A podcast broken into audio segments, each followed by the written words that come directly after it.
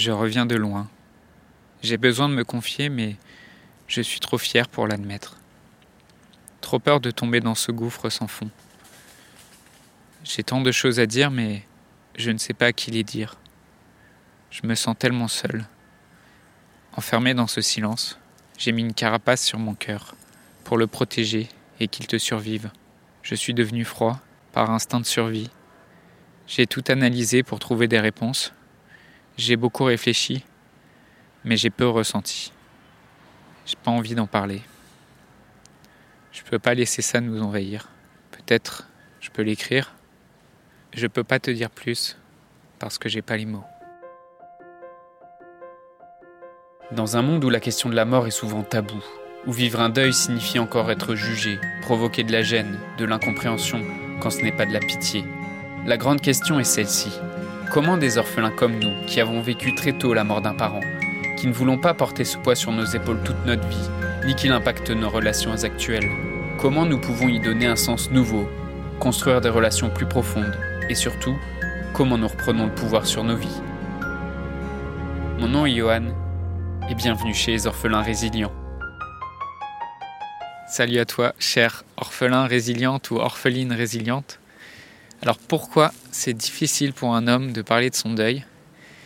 Si tu es un orphelin et que tu as du mal à parler de la mort de ton parent, ou même juste que tu veux pas en parler, mais que tu as des proches qui, n'arrêtent pas de, te chercher à te faire parler et qui insistent, ou si tu es une orpheline et que tu voudrais en parler avec ton frère, euh, et que, que tu comprends pas pourquoi c'est si difficile pour lui d'en parler, ou euh, si ta mère est morte et que tu voudrais pouvoir en parler avec ton père, mais que tu sens qu'il a beaucoup de mal à exprimer ses émotions, alors cet épisode est fait pour toi.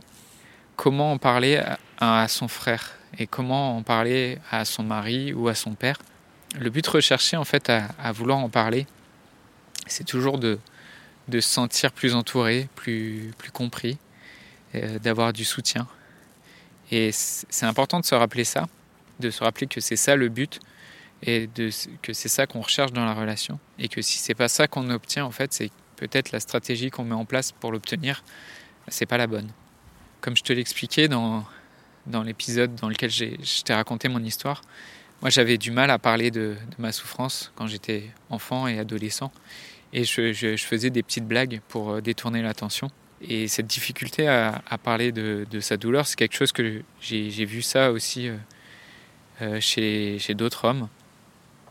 Euh, par, exemple, j'ai eu l'occasion récemment de me rendre à un tribunal pour, pour une histoire de, de jeune alcoolisé qui, avait essayé de, rentrer dans mon appartement au milieu de la nuit.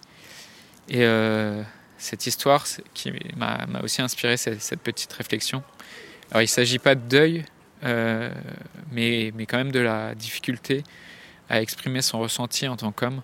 Et donc quand j'étais euh, au tribunal, c'est vraiment une histoire qui est tout récente quand je fais cet épisode, c'était la semaine dernière. Euh, j'ai vu donc cet ado de, de, 18 ans qui était en difficulté, qui avait fait des conneries et qui cherchait à les nier. Et avec lui, en face de lui la juge qui le gronde en quelque sorte.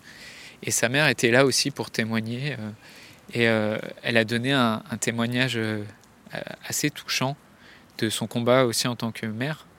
Et sur aussi ce que son fils traversait avec le départ de son père, parce qu'en fait son père venait de, de partir, donc je pense à un divorce, et, donc les, difficultés de son fils à traverser ces épreuves. Et quand la juge euh, lui a demandé ce qu'il pensait de toute l'analyse de, de sa mère sur ses difficultés, euh, lui, il a juste réussi à dire Je ne sais pas quoi dire, je n'ai pas les mots. La juge, à ce moment-là, lui a proposé euh, d'avoir l'aide d'un éducateur pour l'accompagner.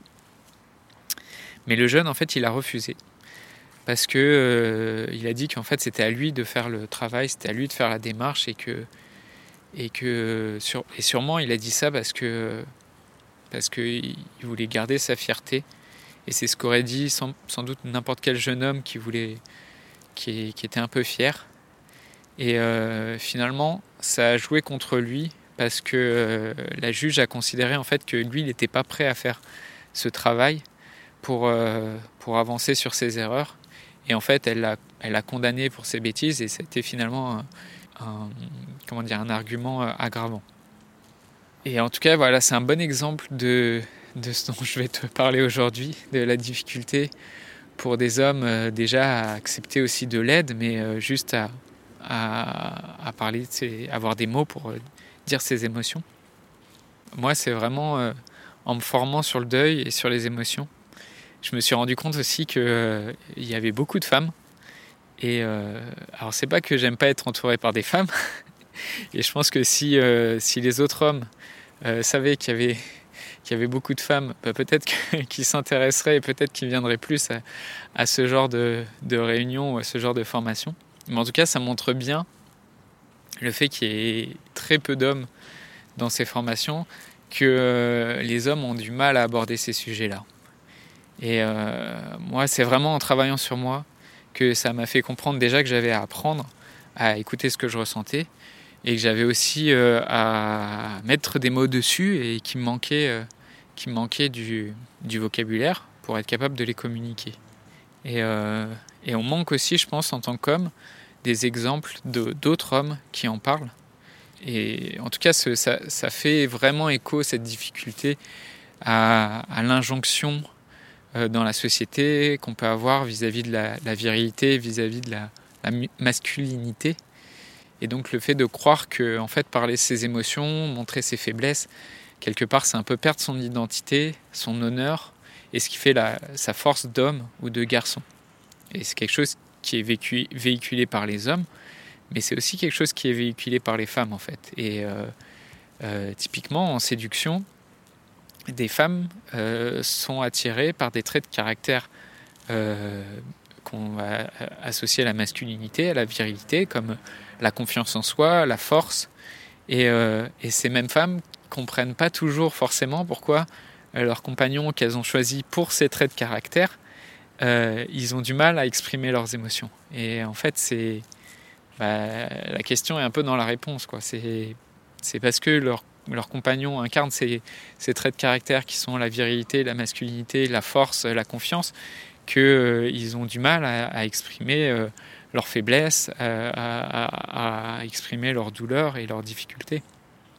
Alors évidemment, on peut dépasser ces clichés et, heureusement qu'on n'a pas à, rester enfermé dans, ces clichés et on peut se définir autrement.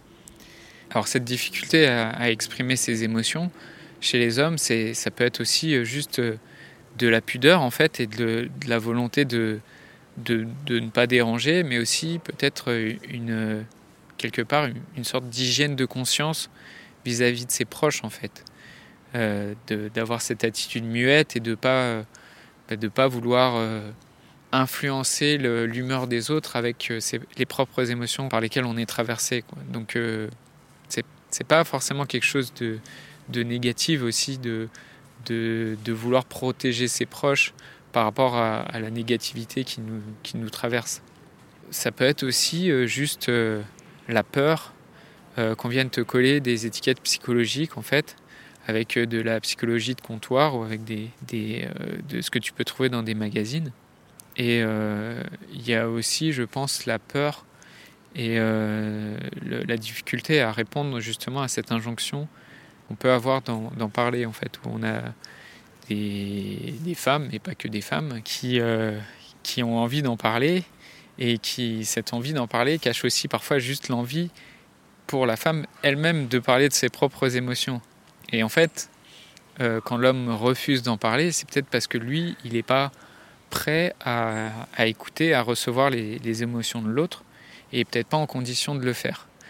Et, donc pour moi, c'est important en fait qu'il n'y ait pas d'injonction et qu'il n'y ait pas de, reproche aussi euh, dans, cette, difficulté à, parler de ses émotions. Et je pense que euh, le meilleur moyen pour euh, construire des, relations équilibrées, c'est aussi de laisser la liberté à l'autre de ne pas en parler et de lui dire ah, Ok, tu préfères garder ça pour toi et c'est, c'est ok en fait.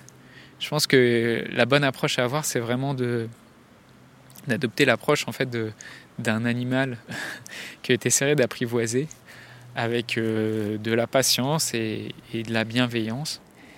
Et il y a aussi un beau poème d'Alfred de Vigny qui, qui résume bien ça, cette difficulté de parler de ses émotions ou juste cette, cette volonté de, de garder cette force et cette fierté euh, qui raconte en fait la rencontre entre des hommes et, euh, un loup qui, euh, qui a cherché à défendre sa louve et, ses petits. Et les hommes tuent le loup et, le loup meurt en fait droit face à, l'homme en, le regardant sans crier.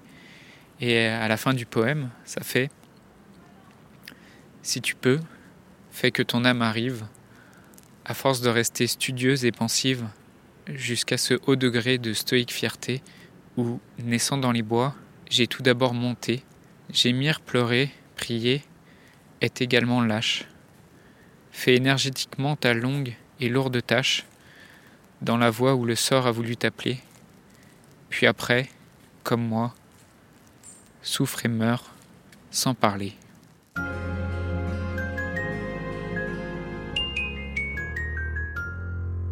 Alors si tu es une femme qui a du mal à comprendre le silence des, hommes par rapport à leur deuil, euh, bah, je t'inviterai simplement à, respecter ce silence et peut-être à essayer des nouvelles approches bienveillantes et patientes pour créer ce dialogue. Et si tu es un, homme qui a du mal à, t'exprimer par rapport à, ce deuil euh, en tant qu'orphelin, bah, je t'inviterai aussi peut-être à découvrir ce langage et ce vocabulaire ou peut-être à chercher d'autres moyens de, de t'exprimer. Ça peut être par l'écriture, ça peut être par l'art.